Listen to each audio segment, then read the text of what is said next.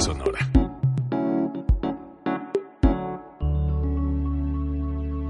Código Libre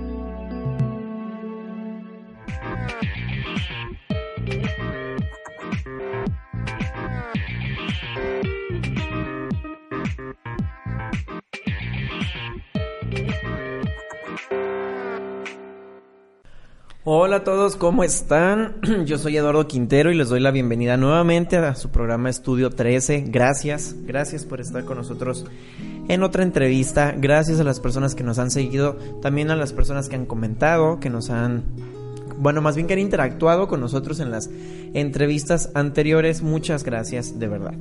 El día de hoy estoy con Lupita Moreno Chan quien escribió un libro que me pareció muy interesante, lo leí y entonces tuve la oportunidad de ponerme en contacto con ella. Y ella está aquí hoy para contarnos sobre su libro, hablarnos cuál fue su experiencia, qué detonó para que lo escribiera, qué nos cuenta y qué nos quiere hacer sentir con él. Y también para contarnos que justamente en este momento ella se encuentra promocionando la tercera reedición, ¿es correcto? Es correcto. Del mismo libro. Lupita, ¿cómo estás? Bien, muy bien, Eddie. Qué gusto conocerte y conocer Gracias a, a, ti. toda acá de producción. Eh, pues un honor que me reciban aquí. Para mí es un gusto compartir con ustedes este momento. Pues bueno, ¿qué nos lleva a reeditar? Eh, la verdad es que el libro es producto de un proceso terapéutico personal. El libro se llama Una, Una luz, luz, para, para quien, quien, se, se sienta en la oscuridad, ¿de acuerdo? Prosigue. Y entonces, pues, eh, al término de este proceso personal de terapia, eh, la psicóloga Silvia Romero Méndez, que la mencionó en, las, en los agradecimientos, la idea central fue de ella. Entonces me dice, si quieres que te dé de alta, escribe. Órale. y pues de momento dije, pues no, o sea, yo no tengo por qué escribir mis cosas, ¿no? Pues son uh -huh. mis cosas. Sin embargo, dentro de mi personalidad y mi forma de ser he sido tan obstinada en que todo lo que empiezo lo termino, que eso no podía quedarse ahí como diciendo no lo terminé. Y, y bueno, en un momento de crisis pude escribir el libro, o solo tenía dos reglas, ¿no? La primera es que no puedes leerlo otra vez, escribes y lo envías, yo reviso y yo decido cómo se va a dar la, la parte de edición, ¿no? Y la verdad es que en una crisis no fue tan difícil escribir, eh, la verdad. Sin embargo, publicar sí, eso sí fue difícil. Publicar por el proceso natural de una publicación de un libro o por lo que conllevaba el decir voy a, literal exponerme de esta manera ante la gente. ¿Fue por eso? Sí, eh, realmente no es tan sencillo publicar en el otro campo que del que hablas, ¿no? Hoy una editorial para que tome tu libro, este, pues sí quiere garantizar que les va a dar un boom y que va a haber una venta explosiva. Y entiendo, ¿no? La postura de una editorial que hoy están, pues, en condiciones no fáciles. Pero por otro lado, eh, también pues tenía que ver con la exposición personal. Creo que era más fuerte que la exposición personal que lo que contara uh -huh. si una editorial quería o no. Así que el ensayo, después de terminarlo y de entregarlo, ella lo revisa. En ese momento yo estaba yendo a, a terapia con un ingeniero en Flores de Bach. Entonces él, él revisa la otra parte y dice, para mí no es suficiente, o sea, es un libro inconcluso y él hace una crítica todavía más fuerte. Complétalo. Entonces eso fue otro proceso catártico interno. Y finalmente ellos dos, eh, dentro de su postura, eh, logran como coincidir en varias cosas y logramos este, coincidir. Tardé casi un año y medio, tal vez dos, en, en que saliera y eso ya se lo debemos a Ediciones Michoacanas. Ediciones Michoacanas es una editorial que también ahorita ya está en condiciones complicadas y bueno, pues ellos me dieron la oportunidad de editar pocos libros, que eso no te lo permite una editorial uh -huh. grande. Entonces la primera edición, de hecho, salió casi anónima, no salió mi nombre, me dio mucho miedo y salieron 3.000 libros que la verdad se fueron muy pronto, en menos de año y medio ya no teníamos libros. Wow. Sí, porque pues en varios lugares me invitaron a participar, yo los llevaba y rápidamente se vendieron. Uh -huh. se distribuyeron, tuvieron muy buenas causas porque finalmente una parte de la utilidad de los libros siempre la hemos destinado a ayudar a alguna causa. Los siguientes 3.000 libros que editamos, que fue la segunda edición, ya me atreví a poner mi nombre y, mejorar algunas cosas que estaban por ahí incorrectas este, en materia de ortografía y cosas así, ¿no? Y, y también los 3.000 libros terminaron muy pronto, en menos de un año y medio, dos años ya no teníamos libros. Yo abandoné ese proyecto, la verdad, o sea, yo me dediqué a lo mío, a otras cosas, hasta que empezaron a buscarme y preguntarme qué había pasado con ese libro. Ya no había. La ediciones michoacanas a través de la librería Hidalgo de aquí de, de Michoacán nos ayudaron a hacer distribución en donde ellos tienen este, librerías. Pero pues al término de un tiempo ya no había y ahí nos empezaron a buscar.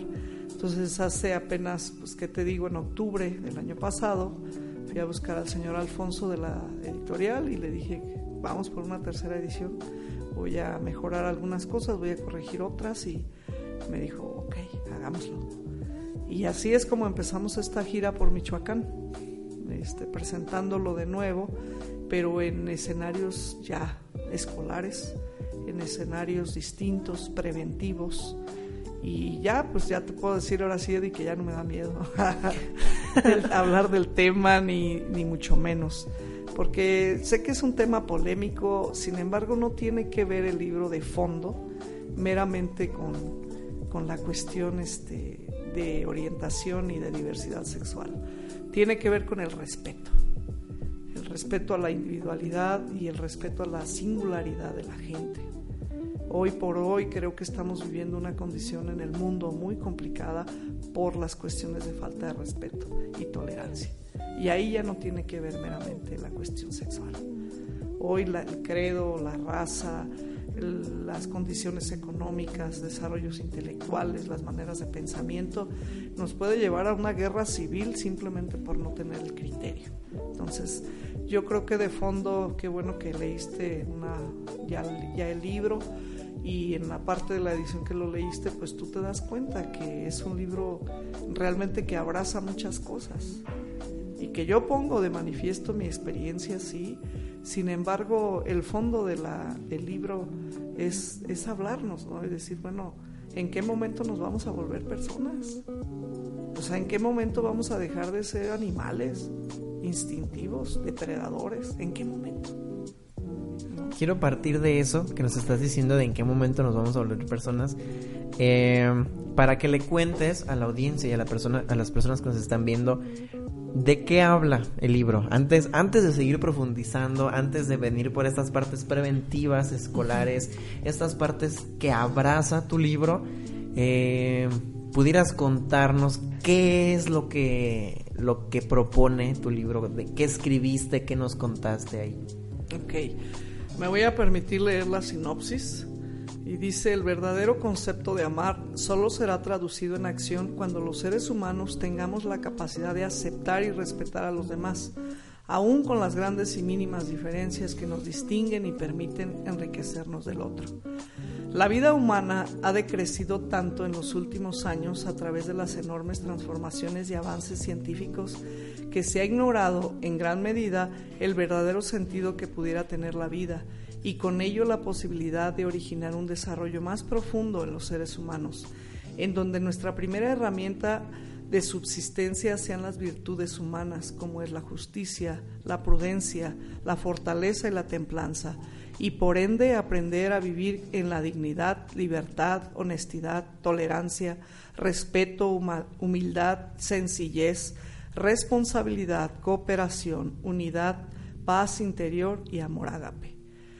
Y bueno, aquí hago un último ofrecimiento. Si te ofrezco con amor este pequeño viaje que sin duda disfrutaremos al comprender que todo lo que se ha escrito y seguirá escribiéndose en esta temática depende en gran medida de la evolución humana y nos permita sentir el derecho a la vida, a la felicidad independientemente de nuestras diferencias. El libro de, como tema central, como columna vertebral, habla sobre la homosexualidad y la diversidad sexual. Sin embargo, una parte de él eh, está dirigida, bueno, a la comunidad de mujeres. Eh, yo para empezar, Eddie, siempre he, discutido o he confrontado o he, este, no he estado de acuerdo en el todo con que se clasifiquen a las personas en el campo de la sexualidad. Eh, decir, bueno, este es un homosexual, esta es una lesbiana, este es un bisexual, este es un este, trans, transvesti, este es, o sea, es como separar y disgregar la fuerza de la gente y que tú te tengas que meter en un bote, ¿no? Que te tengas que meter en una clasificación. En una etiqueta. En una etiqueta. y en eso yo no he estado de acuerdo. Yo estoy de acuerdo en que todos tenemos de alguna forma esta parte de, de, de libertad. Y cuando profundizamos tenemos que ir a la parte científica, ¿no? Hay una parte que argumenta y que sostiene varias cosas de investigación en donde no es lo que digo yo ni lo que defiendo yo, sino lo que se ha venido estudiando desde la parte científica eh, hasta donde este momento no es posible hablar con, con, argumentos de decir es que es por esto o es por aquello.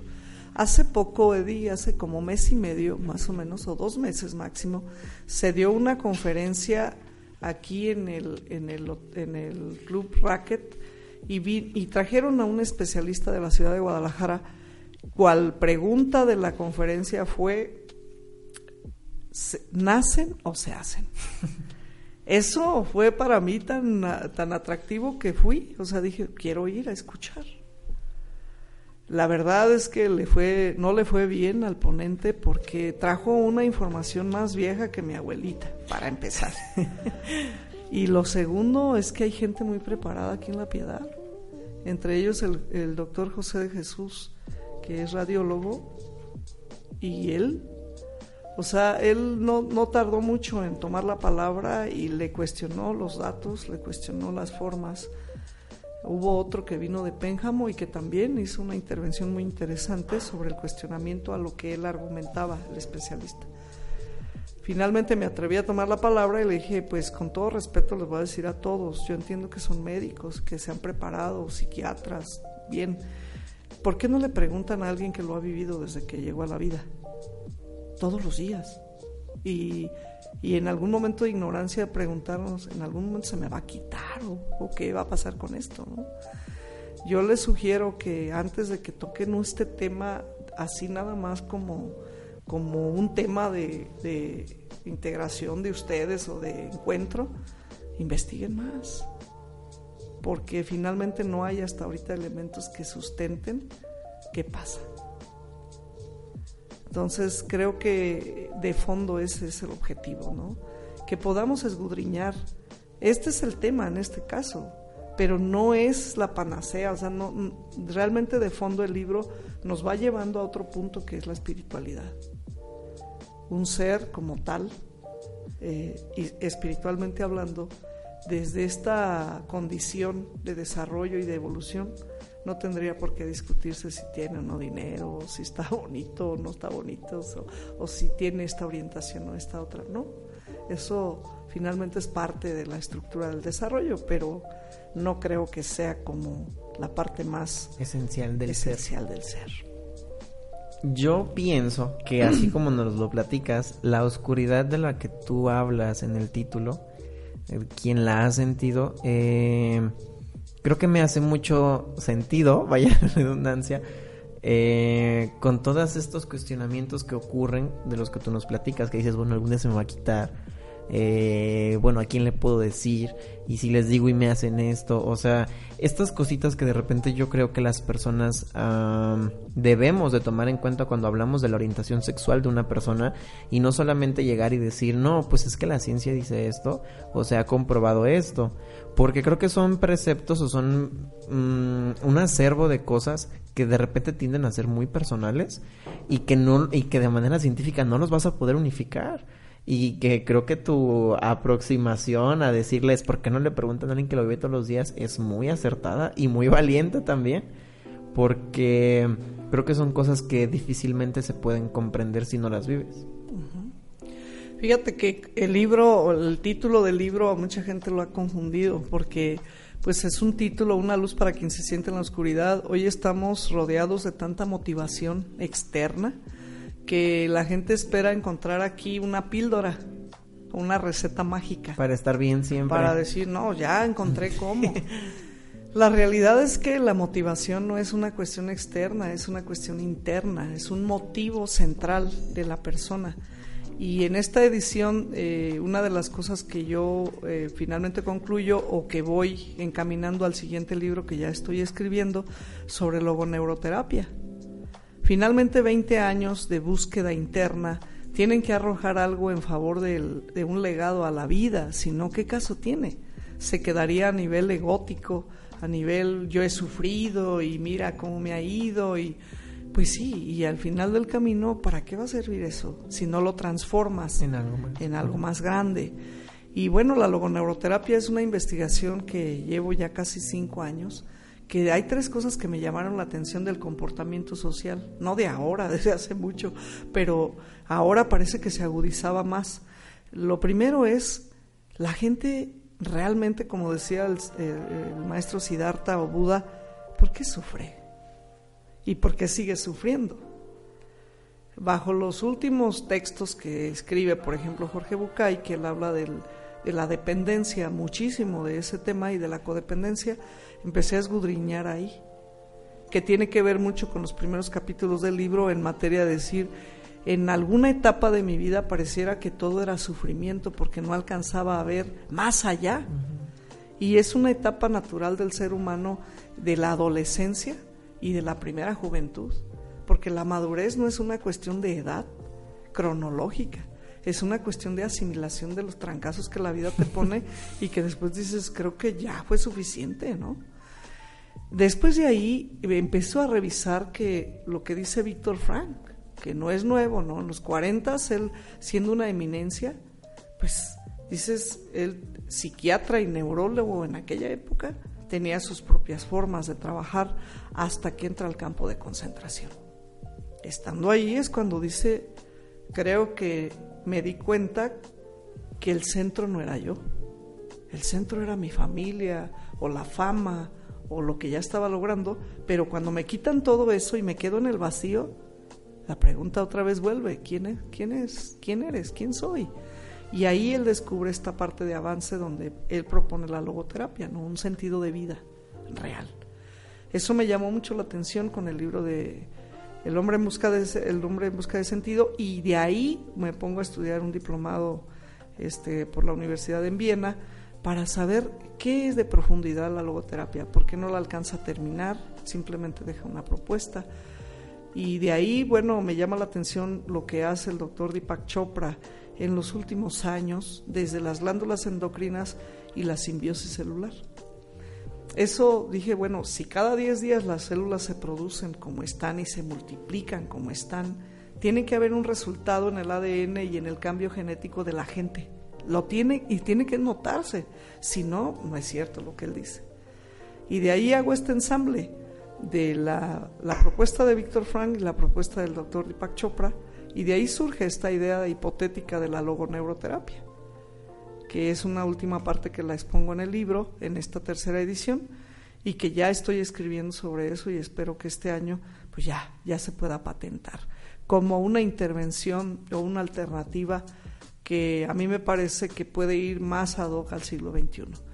Yo respeto mucho los procesos que se llevan en la, la psicología, sin embargo, hoy por hoy la gente es lo que más valoran es el tiempo. Y no puede ser posible que un proceso terapéutico dure más de un año. Así es. Porque nomás le estamos dando vuelta a lo mismo. O sea, vienes y me hablas de la taza. Digo, ok. Y a la siguiente semana me vuelves a hablar de la taza. Digo, ok, pero por lo menos ponle agua, ¿no? Ya para que tengamos otro tema. No, pero me, me encajono en la taza y podemos tardar tanto. Cuando Beth Hellinger nos ha dicho, ¿no? Es tan simple la estructura. La ley de la individualidad, la ley del equilibrio, la ley de pertenencia, la ley del orden, ¿no? Entonces, bueno, si nosotros respetamos eso, decimos, bueno, hay un tiempo para trabajar en el origen, tu historia de vida. Hay un tiempo para trabajar en tu identidad, de ese origen qué tomas y qué no tomas. No puedes repetir una misma historia, no porque no quieras ni porque no te avergüences o porque te avergüences, sino porque la circunstancia social ya no te lo va a permitir así. Tú tienes que evolucionar, ese es tu trabajo. Y la siguiente es, si ya sabes de dónde vienes, qué quieres y qué no quieres, ¿a dónde vas? ¿Y con quién quieres ir? Entonces, a mí me parece que ahora que se ha aplicado esta técnica, a lo mejor muy austeramente, la gente se confronta. Te puedo decir que el 40% de los pacientes en la sexta sesión ya no regresan, no séptima. ¿Por qué? Porque nadie se quiere hacer cargo de sí mismo. Es más fácil decir, no, pues es que mi mamá, mi papá, el presidente municipal, López Obrador, y quejarme. Pero en esa condición te vuelves un negocio redondo para muchos. Porque no me hago cargo de mí. Y así hemos ido incursionando esta parte del planteamiento de ahora de la tercera edición, Eddie, ¿cómo ves? Yo quiero rescatar las palabras tiempo y la palabra confrontar de lo que nos acabas de decir, porque yo creo que el libro es una confrontación al 100% de algo que nos dijiste en su, en su momento, te dio mucho miedo. Y no estoy seguro en qué año escribes la primera edición. 2005. En 2005. Y en ese momento, ¿qué te hacía sentir la sociedad, Lupita? ¿Qué te hacía sentir que no podías poner tu nombre en la portada de ese libro? Fíjate que en el 2005 yo estaba trabajando, bueno, eh, ya para publicar, yo estaba trabajando en un colegio eh, en Zamora, este, en el Centro Educativo Monarca. Es un, es un centro educativo de mucha apertura en muchas cosas, sin embargo de una élite social muy alta, muy fuerte. La gente más poderosa está concentrada o estaba concentrada ahí. Hoy hay otras alternativas. Y, y, la verdad es de que, como lo planteo en el libro, lo más difícil para mí es cuando descubro que la homofobia es lo más canijo de superar sobre mí misma, el rechazo a mí misma, el, no aceptar que puedo ser tan diferente y que finalmente no soy inferior a nadie, ese fue realmente el proceso más complicado de mi proceso personal de, terapia, asumir y aceptar que por la diferencia no me iba a quedar en otro camino, pues, ¿no? Entonces yo recuerdo que cuando ya sale, ya yo le dije, no, ni le pongan mi nombre, ni, bueno, la cosa es que cuando ya llegaron los libros, el primer libro que saqué de la caja, me acuerdo, se lo dediqué a mi mamá, decirle, bueno, y ella lo lee, mi mamá es una mujer muy abierta, muy, muy abierta y con un criterio muy amplio, lo leyó y me dijo, me parece interesante, me parece que, que puede dejar muchos mensajes, pero espero tú estés preparada para lo que viene de allá para acá.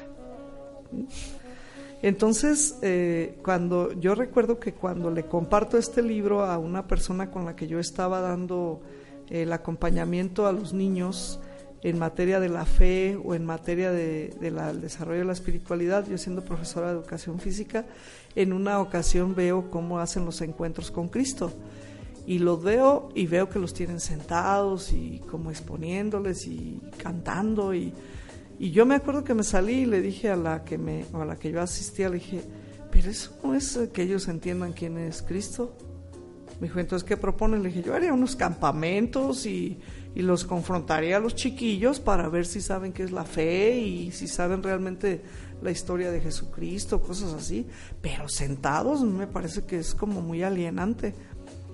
Finalmente me hacen caso, ¿no? a ver, vamos a ver si es cierto. Y bien, se cambia la modalidad y ahí en una charla que tuve con ella le dije, te quiero regalar un libro. Ok, y quiero tu opinión después. Pero cada vez que yo hacía eso, yo le temblaba.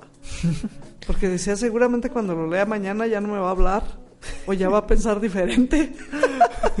Eso me, me angustiaba. Finalmente yo ya ni me atreví a preguntarle si lo leíste o ya me hacía como que, como que nada había pasado, ¿no? Y de todas maneras sí venía esa respuesta, decir, ya lo leí. Yo te y el corazón así de... Y luego...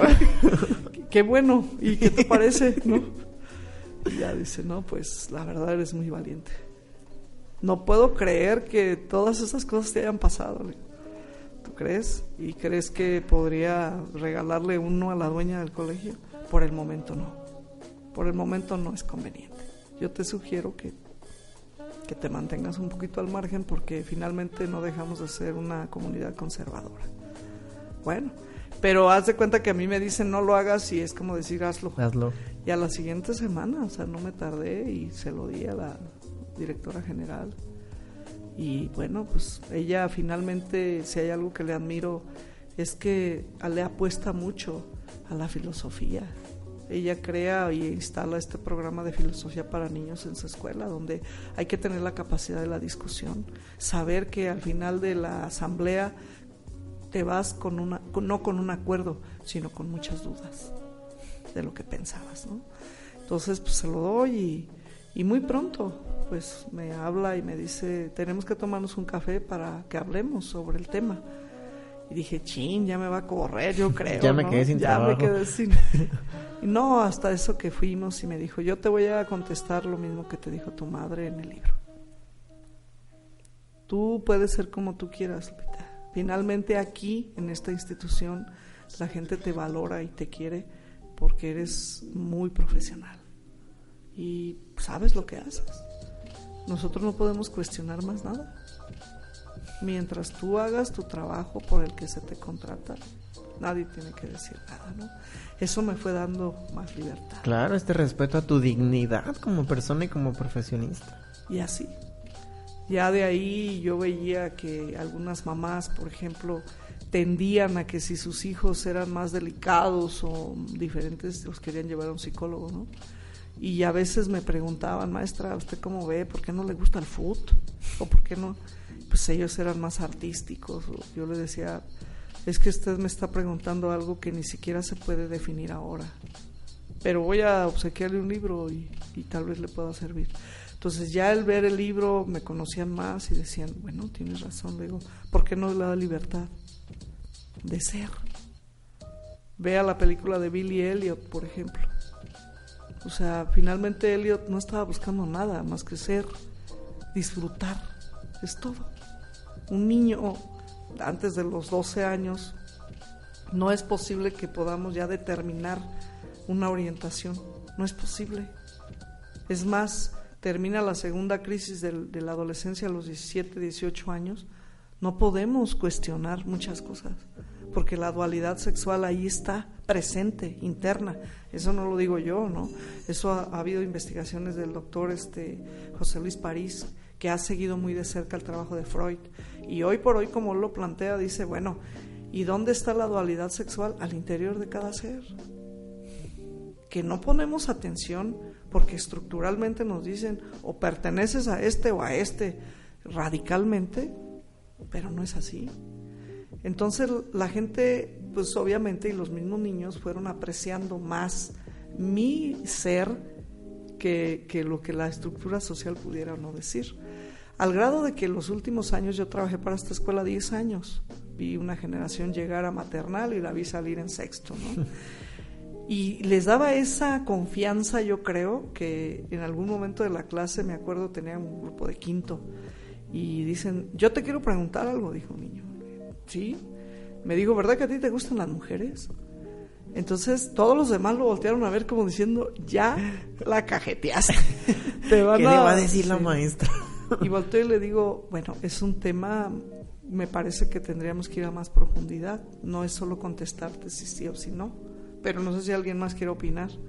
Y entonces otro niño con más madurez levanta la mano y dice, pues mire, maestra, si a usted le gustan o no le gustan, ese no es asunto de él. Aquí venimos a una clase y nos vamos retrasando porque él está haciendo un cuestionamiento que ni siquiera sabe lo que está preguntando.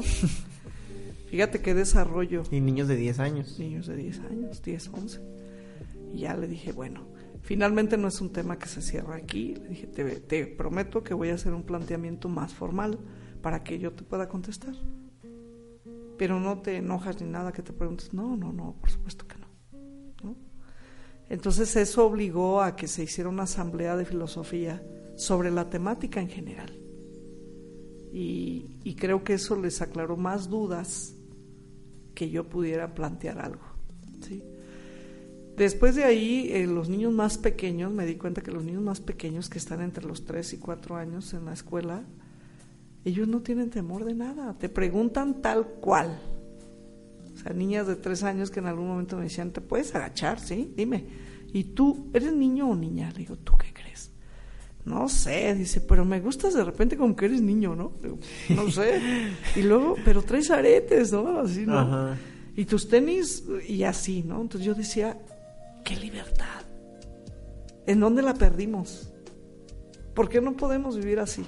O a mí había niños que me preguntaban, Lupita, ¿por qué no podemos andar encuerados en la calle? Le digo, porque hay pudor y hay respeto al cuerpo. Pero es malo andar encuerado, ni bueno ni malo. Solamente es pudor. Porque es muy cómodo estar encuerados. O sea, ¿no? Un niño de cuatro años que todavía su esencia está intacta.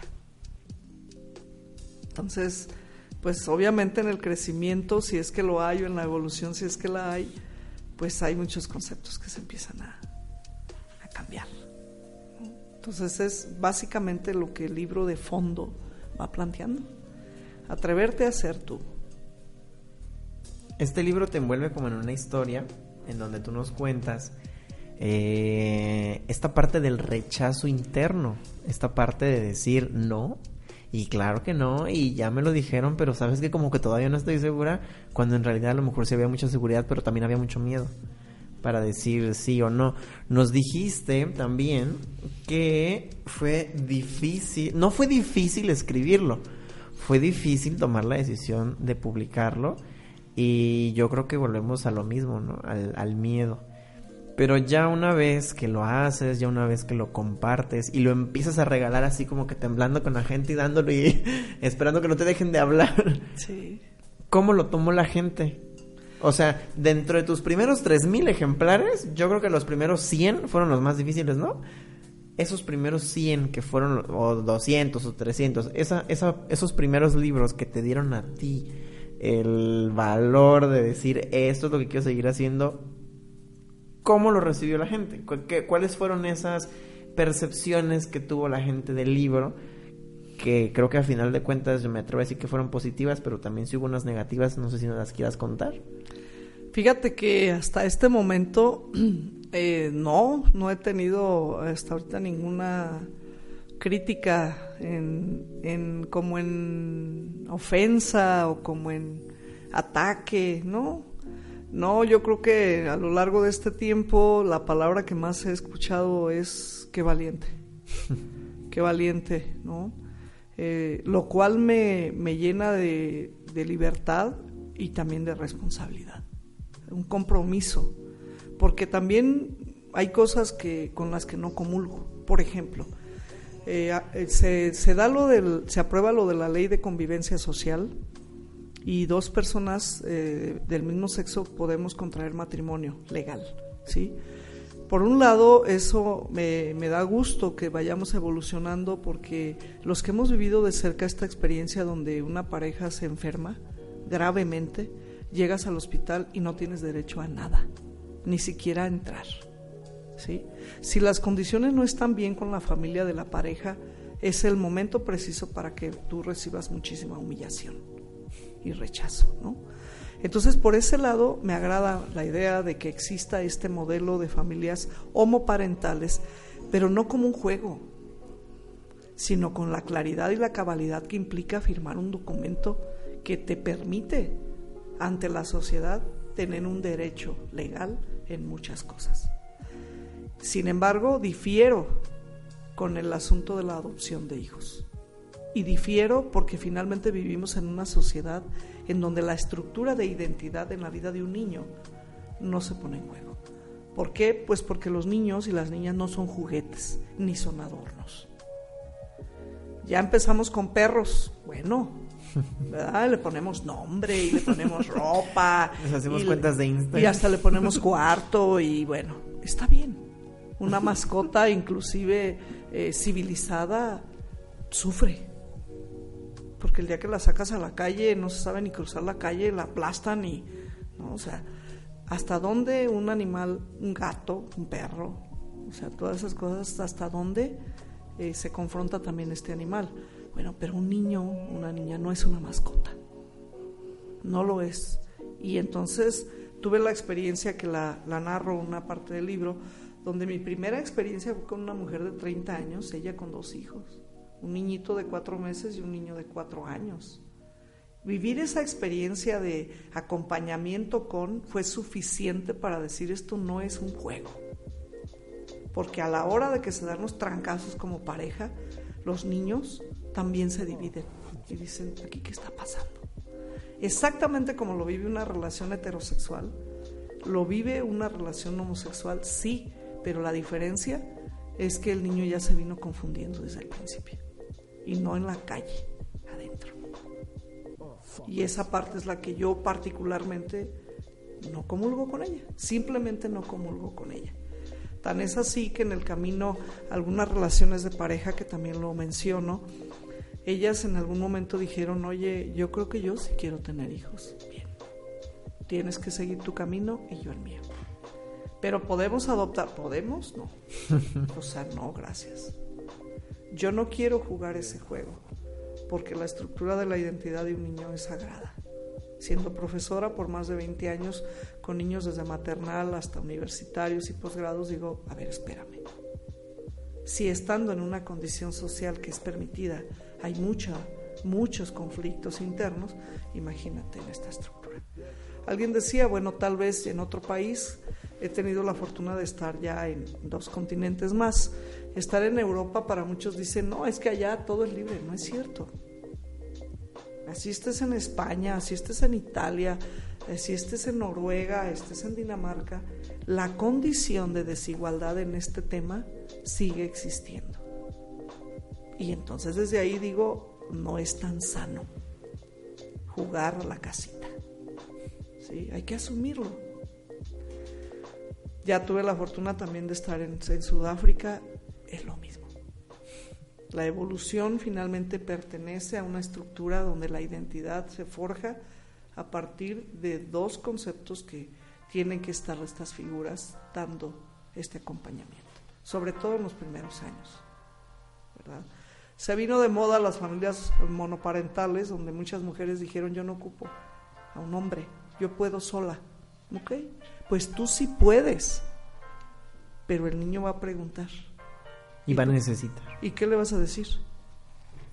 Es la misma estructura. Entonces, si tú, te, si tú revisas lo que ha pasado de 1980 para acá en materia de evolución familiar, no hemos evolucionado mucho. Hemos distorsionado. Y se vale que alguien diga, yo, yo en la crianza yo le entro. Sí, pero tú no tienes el derecho de negarle ese otro campo al desarrollo de un niño, ¿no? de una niña. Entonces, creo que pues eso es lo primero que yo confronté, sé lo que quiero y, y, sé que si no está acercado a eso, tengo la capacidad y la madurez emocional de retirarme, aunque me duela. aunque me duela, aunque diga, híjole, pues yo pensé que ahí ya iban a ser las bodas de oro, ¿no? Pues no, no, no es por ahí. Y eso pues, me ha llevado a tener algunas pérdidas emocionales que obviamente no se comparan las primeras con tanta dependencia y con tanta vacío existencial, que ahora que te digo también pega, ¿cómo no? Pues no somos de fierro, pero sí puedo decir, este, es, es lo mejor. ¿no? ok, voy a tomar aire. El, este aporte muy personal en donde tú nos muestras eh, con mucha transparencia tu percepción como educadora y como una mujer que se preparó en materia de educación y en materia de personalidad, creo, como la mayoría de los docentes. Eh, y que apela por un, ¿sabes qué? No, no les hace tanto bien como como a lo mejor la comunidad gay quisiera que, que, se, mm, que se aceptara o que se reconociera o que se brindara, me parece, ay, perdón, te lo voy a decir, me parece muy valiente de tu parte, porque creo yo que eh, la adopción en familias eh, homosexuales, eh, bueno, para parejas homosexuales, es, es algo que se toca con muchísimo tabú, algo que se toma con muchísima discrepancia, pero sobre todo con mucha desinformación. Entonces creo que es un aporte de mucho valor el que alguien como tú que se ha preparado llegue y nos diga, ¿sabes qué? O sea, no es un capricho. Y sí, sí es cierto que existe la posibilidad, no posibilidad, existe el derecho de, de una pareja, de que una pareja homosexual tenga estas libertades y sean bien vistas, sí, claro, pero también existe la responsabilidad de el lugar en donde vas a insertar a ese niño, de la manera en la que se va a criar ese niño, de la manera en la que el niño va a ver su entorno. Y me gustó mucho que nos dijiste, y qué, o sea, y cuando llega al entorno, ¿qué? Si viene confundido desde adentro. Si desde la familia viene confundido, obviamente en el momento en que llega afuera, pues le va a ir mal. Y creo yo que son muchas cosas que no se pone, no nos ponemos a pensar las personas cuando tratamos este tema. Y eh, lo rescato con mucho valor, Lupita. Gracias por ese aporte. Porque creo que eh, puede ponernos a pensar a más de una persona. Cuando estabas escribiendo este libro, en, a ver, en la primera edición, cuando lo estabas eh, escribiendo, ¿qué es lo que querías lograr? O sea, tú, tú que decías, yo voy a escribir este libro única y sencillamente para librarme de esta terapia y para que me digan, ya, ya estoy dada de alta, o había algo más. Pues era eso, básicamente eso. Y me venía persiguiendo esa, esa duda, ¿no? Porque ella dijo, no vuelves al consultorio hasta que escribas. Y ya prácticamente vienes solamente para cerrar, ¿no? Y eso me daba vueltas, pero lo evadía. Recuerdo que estaba yo en uno de mis mejores momentos profesionalmente hablando. Yo, gracias a Dios, ya había dejado de beber, como lo manifiesto ahí en el libro. Este, de alguna manera ya estaba comprendiendo que la vida era más, más profunda de lo que yo me imaginaba. Me estaba yendo bien profesionalmente y económicamente. Y sin embargo, en ese momento había mucha soledad porque había un vacío desde la parte sentimental todavía. Entonces llego a casa, me acuerdo que ese día llegué a casa y me metí a bañar y entre la regadera empecé a sentir esa sensación de vacío, llorar. Y lloré mucho rato ahí y después salí y dije, bueno, pues si este es el momento de escribir, vamos a darle. Cuatro horas yo creo que empezó, empecé a escribir como a las tres de la mañana y me clavé en escribir cuando menos acordé ya estaba entrando el sol y dije, ya amaneció. Y fue catártico. Pero eso era principalmente lo que quería liberar, ¿no? Terminar con ese proceso terapéutico y finalmente después como entender o decir, bueno, ya ella me explicará para qué quería que escribiera. No buscaba otra cosa más, pero fue liberador. Fue liberador escribir. Y ahí comprendí que, los buenos psiquiatras, que hoy conozco algunos, eh, antes de, medicar a un paciente que está en crisis, eh, tienden a usar los diarios de liberación, escribir, escribir. Jorge Bucay lo reconoce siempre, dice, todos mis libros son crisis existenciales. Y me da mucho gusto que la gente se inspire con mis crisis, dice. Pero yo también creo que los grandes libros vienen de esas sensaciones, donde no estás pensando, estás sintiendo el momento, ¿verdad? Y, no hay nadie más que tú ahí. No hay nadie más. Entonces en ese vacío, en esa vorágine, en ese sentir, escribes. Por eso cuando termino esa parte que te digo, la envío por correo y digo, ya, o sea, ya lo que me ponga un 5, un 6, un 7, ya, yo ya, yo ya acabé, ya. Claro que cuando ella lo acomoda, eh, le da una forma, un formato, me lo regresa y lo vuelvo a leer, créeme que fue duro. Dije, no, o sea, si para mí es duro, ahora cuando alguien me lo lea y no, que me confronte, pues afortunadamente el ingeniero Zamora él lo ve desde otra perspectiva. Él, él fue un maestro y ha sido un maestro para mí importantísimo en el campo espiritual. Entonces cuando él lo lee dice, pues este libro está lleno de ego y está lleno de miedo. Podrías mejorar en algunas cosas, le faltan algunos capítulos y los puedes desarrollar. Esa parte que él propone ya ni siquiera me cuesta trabajo porque ya no era una cuestión de, como dice París, ¿no? ya no era el camino del guerrero, ya no era una guerra conmigo, ya era la sabiduría. Ya habías hecho las paces contigo misma. Exacto, ya era como decir, bueno, y de todo ese mugrero que vas a proponer, el camino del, del sabio, ¿no? de todo eso tienes que sacar. ¿Qué vas a hacer con todo eso? Ajá, y entonces escribo esa siguiente parte y ya cuando lo revisa dice, creo que ya está mejor. Creo que ya, ya puede proponer, ya puede ayudar. Y vino ese momento, te digo, ahorita esta gira que estoy haciendo está siendo muy interesante, Eddie, porque no soy yo quien presenta el libro ahora. Escojo cuatro críticos que se suben al escenario y ellos hablan del libro.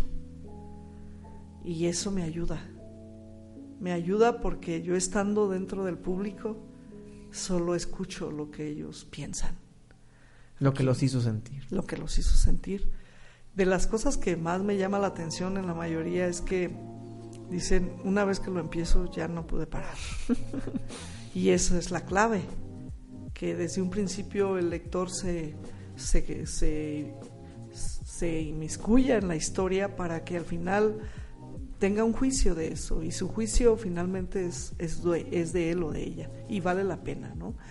Entonces, este, ahorita llevamos ya tres presentaciones, entonces he escuchado a 12 críticos Qué bonito. Y cada vez me, me siento más tranquila, ¿no? De decir, bueno, creo que sigo aprendiendo.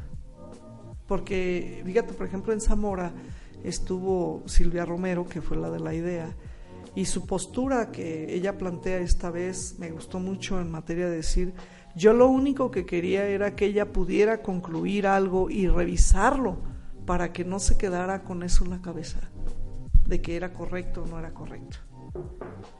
Entonces eso me dio paz. Dije, bueno. Dijo, y sin embargo, lo termina, lo mejora y hoy sigue creciendo. ¿Por qué? Porque se dio cuenta que, que hay, es infinito, el crecimiento es infinito, la voluntad de dar es infinita. También otra de las personas que participaron me, me gustó mucho su intervención porque ella lo hizo en materia de la docencia. Yo la conozco como maestra y tengo estas experiencias, ¿no? eso me llevó a otro punto. Dije, ah, ok. Eh, estuvo como crítico un escritor joven y él se vuelve escritor o él escribe su primer libro, mejor dicho, a partir de que en un taller que le tocó vivir conmigo, al final me dice, yo también quiero escribir un libro. Le dije, ¿y qué esperas? Hazlo, solo hazlo. Total, lo que a la gente le guste o no, lo importante es que lo hagas. Y él estaba estrenando su primer libro, Delirios de un Soñador, es, un poemario. Y entonces pues él fue para mí mucho pues mucho honor que, que él mencionara eso por eso te digo ahora que yo me pongo en el público es bonito. Aquí en la piedad eh, te digo estuvieron cuatro críticos que realmente los conozco muy poco Eddie de dos o tres ocasiones que hemos cruzado alguna palabra pero que sus posturas son muy enriquecedoras a la sociedad y les pedí que me acompañaran y sí, entonces ahí me tocó ser como la maestra de ceremonias y entrelazar cómo los conocí, por qué estaban ahí. Entre ellos un adolescente que para mí es muy valioso, porque su inteligencia en materia global es increíble. Y a veces nada más por eso, Eddie, porque tú tienes una inteligencia superior en muchas cosas y te ves diferente, ya te pueden tornar como que eres homosexual. O por tu forma de vestir y no tiene nada que ver. Mujeres brillantes que están como locutoras o como periodistas, nada más por la imagen que tienen las pueden juzgar y realmente no tiene nada que ver con la orientación sexual, nada que ver, porque no hay criterio, no hay conocimiento. La ignorancia impera todavía mucho. La ignorancia, la ignorancia impera, sí es cierto. Y yo creo que uno de los principales objetivos que ha tenido este libro ha sido eso, el desprender un poquito de esta ignorancia que tenemos todas las personas tan arraigada dentro de nosotros y abrir los ojos hacia otro lado. Y eso también es una propuesta de mucho valor, Lupita, porque no es sencillo, no es sencillo hacer que la gente se siente y lea una historia así. Te quiero leer los comentarios, Lupita, de este programa. Ok. Este, para enriquecer un poquito más esta experiencia. Luli Estrada Ramos dice, felicidades, Dios te bendiga, sigue adelante. Verónica Gómez nos dice, felicidades amiga, un fuerte abrazo. Gracias, Vero. Evin Granados cree ser. Y lo, lo, lo dividió como cree guion ser y te desea mucho éxito. Gracias. Nereida Olivos, felicidades, un tema interesante, saludos. Ana Ruth Valle, saludos. María Guadalupe Moreno Chan, espero verte pronto. Anaid Vázquez, saludos para Eddie, para Lupita Chan, saludos Anaid. Gracias, Anaí. Gracias a las personas que escribieron que están al pendiente, que les ha gustado el tema y que sobre todo le decían cosas tan bonitas a esta mujer tan valiente que, se lo han venido diciendo 15 años. Lupita, ya casi se acaba el tiempo. Entonces me gustaría que pedirte, yo sé que no va a ser sencillo, pero me gustaría pedirte que en breve nos dijeras dos cosas. Una, ¿por qué una tercera reedición? ¿Por qué hoy, o bueno, sí, hoy, después de 15 años, eh, tomas el valor y de decir, todavía, todavía sé que hay más por dar en este libro. Y la segunda cosa que quiero preguntarte y que quiero que casi, casi, casi nos la dejes en suspenso para que regreses, eh, que nos puedas definir la logoneuroterapia. Ok, bueno, pues eh, la primera pregunta que me haces es por qué, por qué esta tercera edición, 15 años después. Es increíble, ya estamos en las, ya cerramos la segunda década del siglo XXI, ya estamos en la tercera, que el señor Ramtan trascendido dijo, vendrá la época del caos. 2020-2025 viviremos en la época caótica, no externa, interna. Y este tema es increíble que todavía sea polémico. No debería. Ya no debería. Es más, ya pasó de moda. ya, pasó de moda que sea tabú. Ya, o sea, ya pasó de moda. Quien no puede con eso no puede con nada. Entonces, por eso la tercera eh, reedición, porque va a generar polémica, porque hoy los escenarios que se están proponiendo para la presentación es en esa modalidad. Cuatro críticos, Fíjate, cuando se presentó en Paracho, que es un pueblo polémico y por la estructura social, ahí lo presentaron cuatro varones. Wow. Y dos de ellos, cuando se lo di, sí, cómo no, solo vieron el título.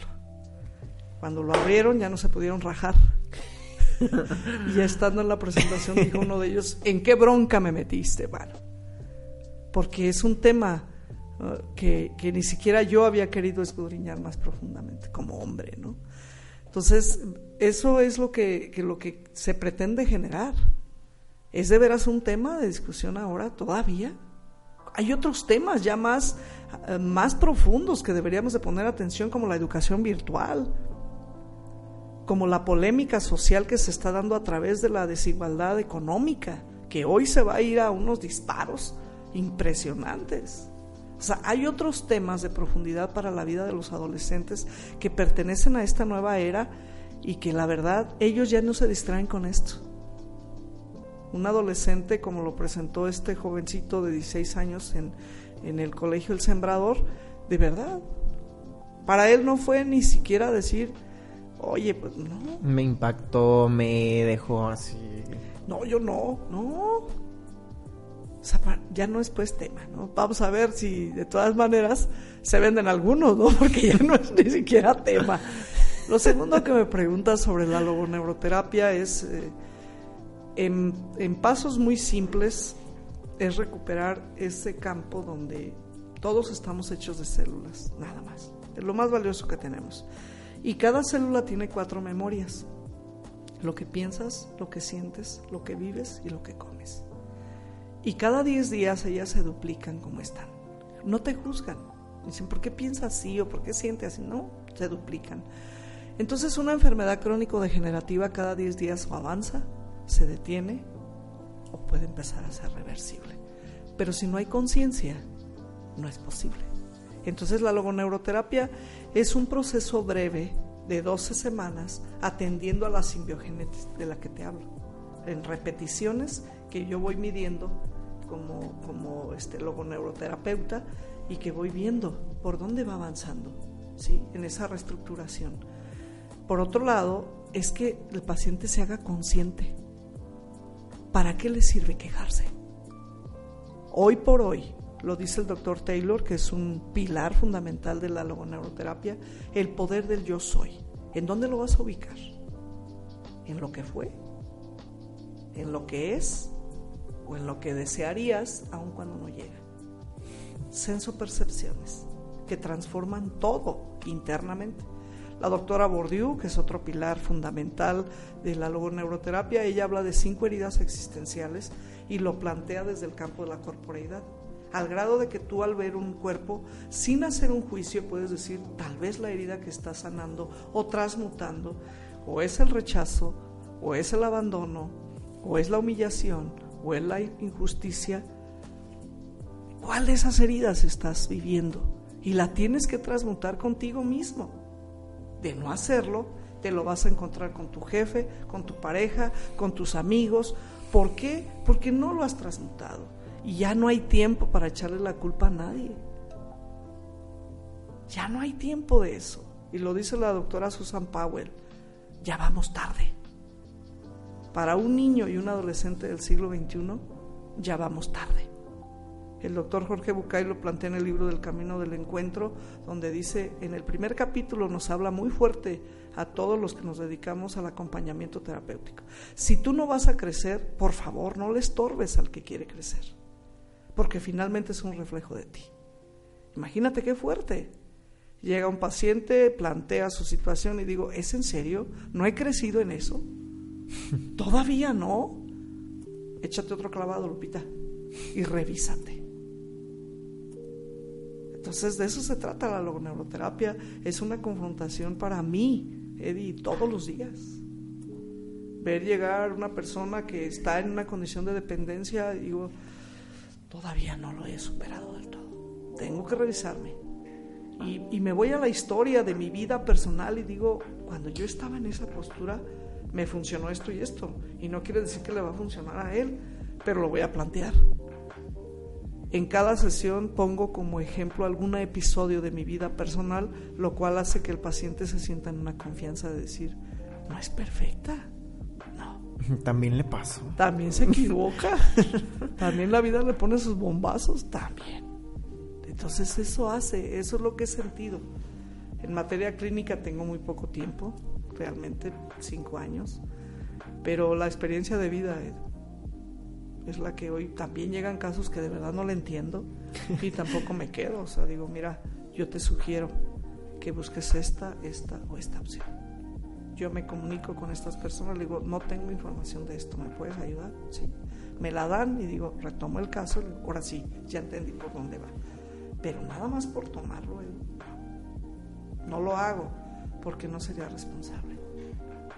Las personas que me han acompañado terapéuticamente a mí yo les agradezco porque han sido muy honestas, muy responsables eh, y sobre todo con mucha apertura. Jamás en ningún consultorio hasta este momento me he sentido que alguien juzgue mi forma de ser, mi forma de actuar y mi orientación sexual.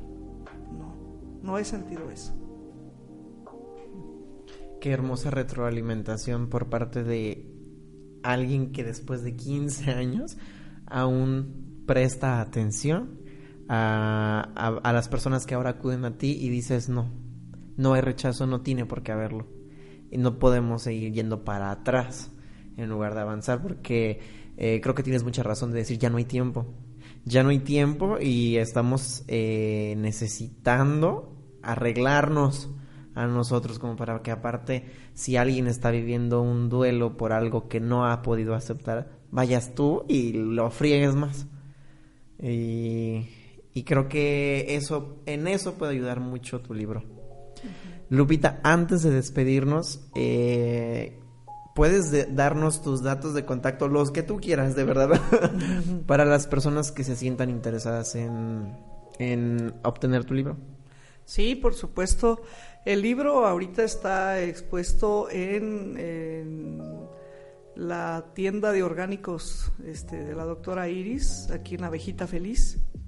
Ahí lo pueden encontrar. También lo van a encontrar en el Colegio del Sembrador, que la verdad le agradezco mucho a la maestra Mónica porque es un criterio muy amplio. De hecho, los, los que llegaron vieron y dijeron, ¿este colegio es católico? Dije, la verdad no tengo idea, pero se llama el Sembrador. y el Sembrador nunca este, eligió las, las milpas o, las tierras por exclusividad. Simplemente soltó las semillas y dijo, algunas darán, ¿no? Y, el criterio que mostró el, Colegio del Sembrador me parece que es muy amplio, muy ad hoc del siglo XXI, donde respetan esta parte del criterio, ¿no? Ahí estará expuesto también. Y bueno, pues en algún momento eh, traerte algunos y a tus, eh, tú que hagas alguna dinámica y con mucho gusto les obsequiamos. Mm, claro que sí, con mucho eh, gusto. Así que... eso es para la gente que te puede ver y, y encontrar en La Piedad, Michoacán. Fuera de La Piedad, ¿Se puede conseguir el libro? Sí, claro. En Paracho, por ejemplo, que ya hicimos la presentación formal, eh, se está exponiendo este libro en el Hotel Melinda y en, la tienda del almacén. Ahí lo tenemos expuesto. Déjame platicarte, Eddie, por último, que este libro tiene un propósito. Las utilidades de este libro se van a destinar a tres acciones. La primera es a un programa de educación inicial que es de la región purépecha, de aquel lado de Paracho. Eh, a mí me sorprende que estas señoras y, personas que están en este programa de educación inicial reciban un salario tan precario del gobierno del estado y del gobierno federal, no sé, 1.200 pesos al mes. Y ellos ponen su casa, ponen sus espacios, ponen su material, ponen su esfuerzo.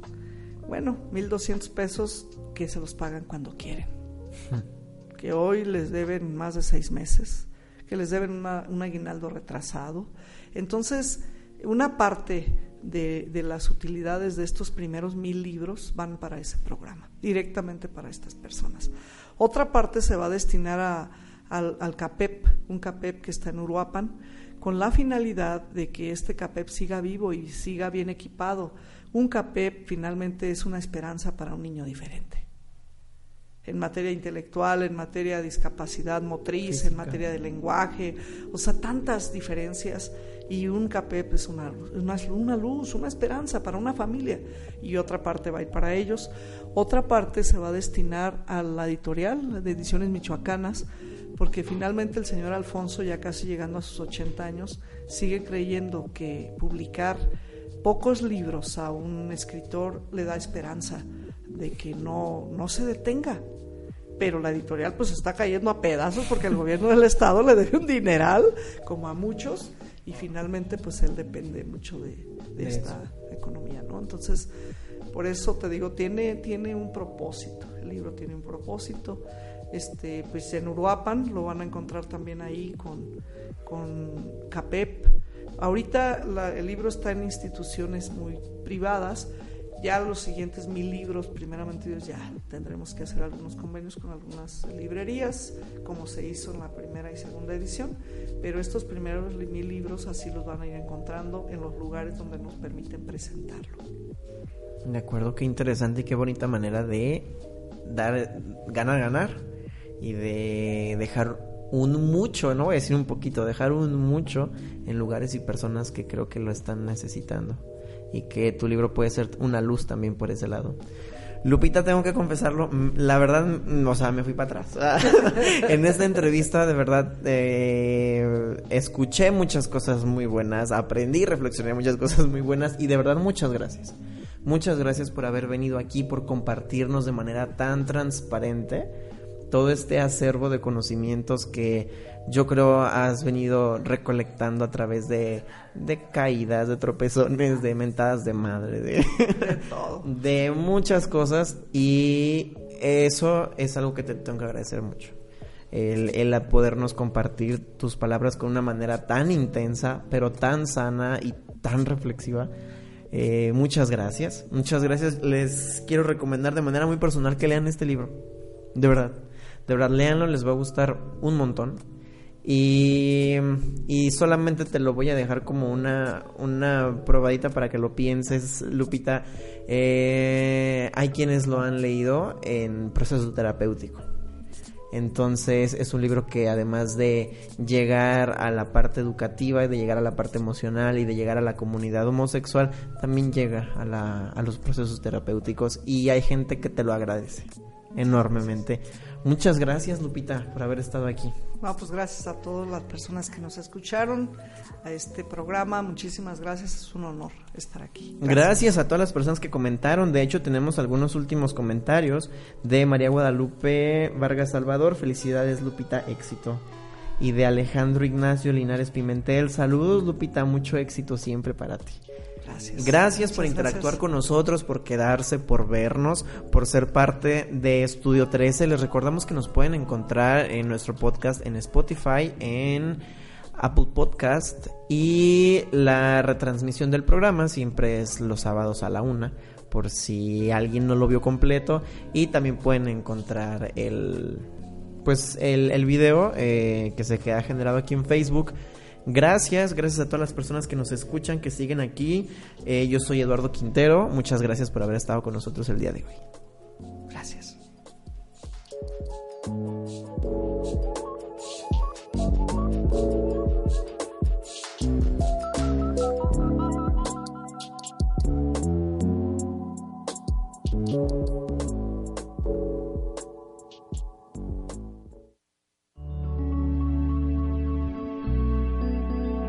Código Libre